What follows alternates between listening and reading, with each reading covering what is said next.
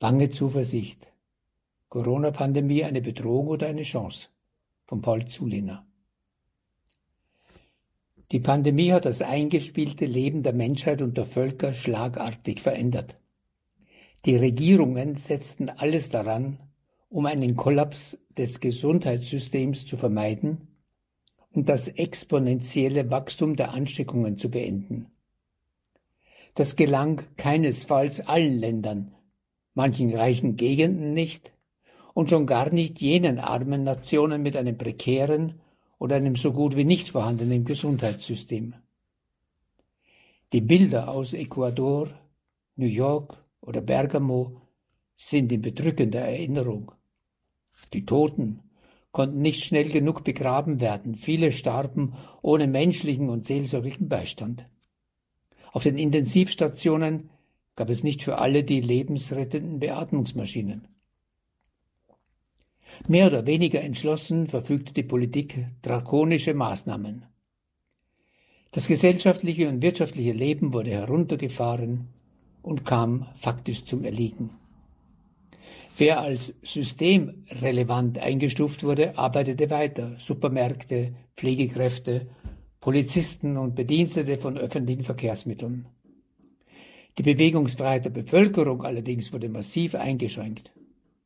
Man setzte auf soziale Distanz, Mund- und Nasenschutz sowie wiederholtes Händewaschen. Hands, Face and Space, so die spartanisch neueste Kurzanweisung der Regierung des Vereinigten Königsreichs an seine Bürgerinnen und Bürger. Was aber macht das alles mit den Menschen? Mit einer interkontinentalen Online-Umfrage habe ich mich auf die Suche nach Antworten gemacht. Dazu habe ich einen Fragebogen erarbeitet und am 15. Juli 2020 in zehn Sprachen ins Netz gestellt.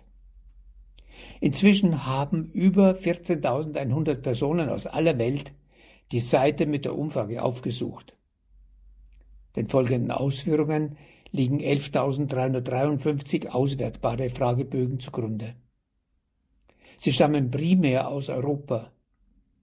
Doch gibt es auch vergleichbare Gruppen, mit Ausnahme Australiens, für alle übrigen Kontinente. Für jene Länder, die von der Pandemie besonders betroffen sind, liegen gute Taten vor. Für die USA, das Vereinigte Königreich, Italien, Belgien. Opulent ist das Datenmaterial für Deutschland, Österreich und die Schweiz. Beteiligt haben sich vorrangig Personen zwischen 50 und 80, obgleich ausreichend viele Jüngere mitgemacht haben. Es sind vor allem akademisch Gebildete, die, von denen die Bögen ausgefüllt wurden.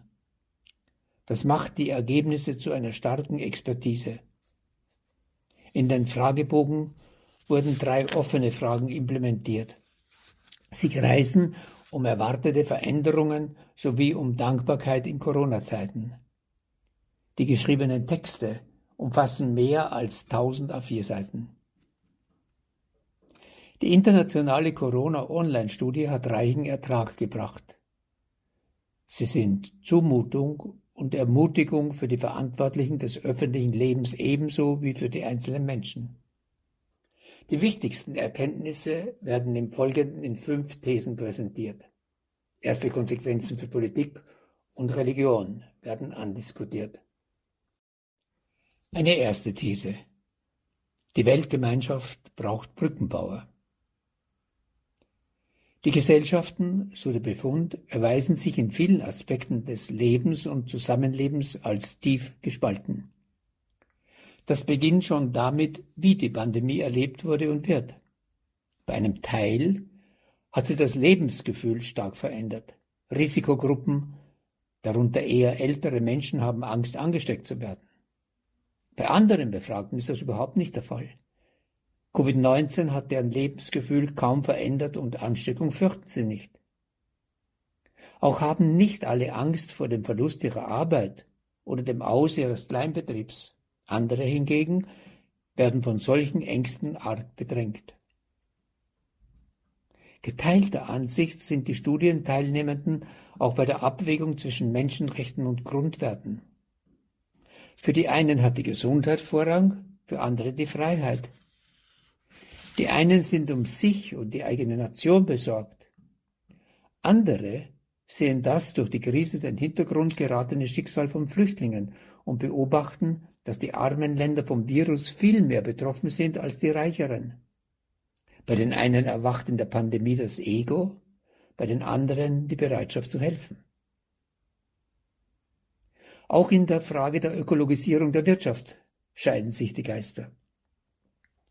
Sieht man von der überschaubaren Minderheit der Leugner einer Klimakrise ab, obgleich diese prominente Verfechter auf der Weltbühne haben, wollen die einen um der Arbeitsplätze willen die Wirtschaft in ihrer gewohnten Gestalt rasch hochfahren, während andere die Zeit nach Corona als Chance sehen, die Wirtschaft ökosozial umzugestalten. Dabei könnte sich der in der Pandemie erstarkte Staat ebenso bewähren wie bei der Abwehr der befürchteten Überforderung des Gesundheitssystems. Diese enorme Meinungsvielfalt war am Beginn der Pandemie vom exponentiellen Wachstum der Infektionen verdeckt. Als aber diese Kurven abgeflacht waren, kam der gesellschaftliche Disput rasch und zunehmend lautstark in Gang. Demonstrationen wurden abgehalten.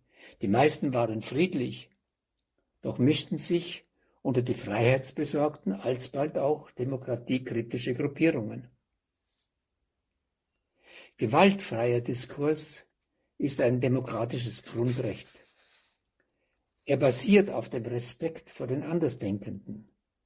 Das Wort Respekt stammt vom lateinischen respicere, noch einmal hinsehen. Respekt ist also ein empathischer Vorgang, eine Entschlossenheit zuzuhören und zuzusehen und vor allem auch einzusehen, dass man selbst auch nur einen Teil der ganzen und komplexen und oftmals auch widersprüchlichen Wahrheit hat.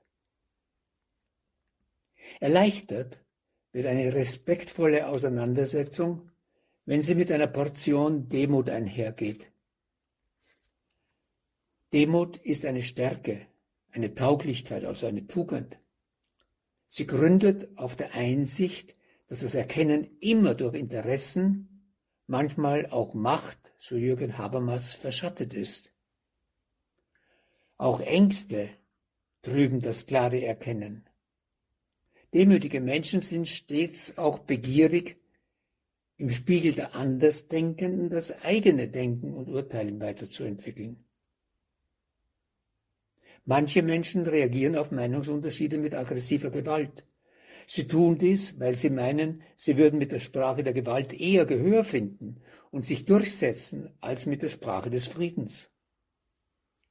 Gewalt resortiert fachlich im Feld des Autoritarismus, der Unterwerfungsbereitschaft und der Ich-Verunsicherung.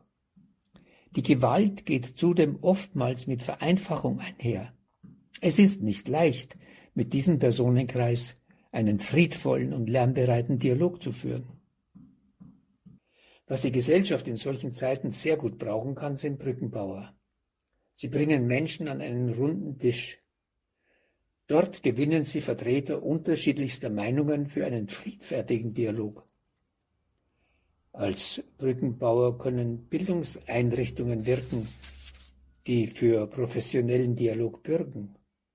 Religionsführer und Basisgruppen wie Sanegidio haben sich bei Konflikten schon wiederholt bewährt.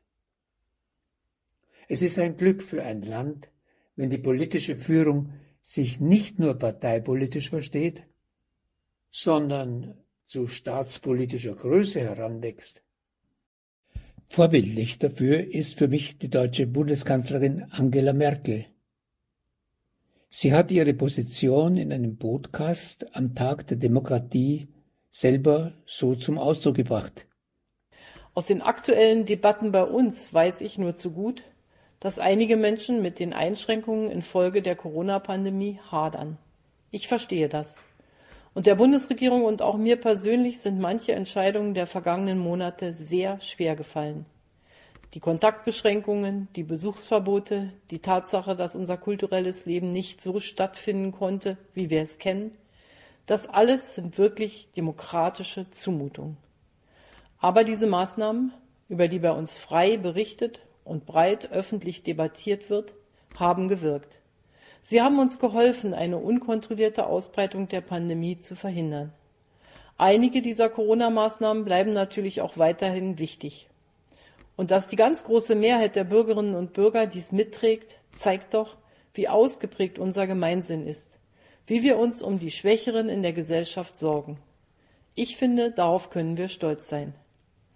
Bei uns steht jedem frei, diese Entscheidungen der Regierung offen zu kritisieren. Jeder kann seine Haltung bei friedlichen Demonstrationen zum Ausdruck bringen. Das ist ein hohes Gut unseres Rechtsstaats.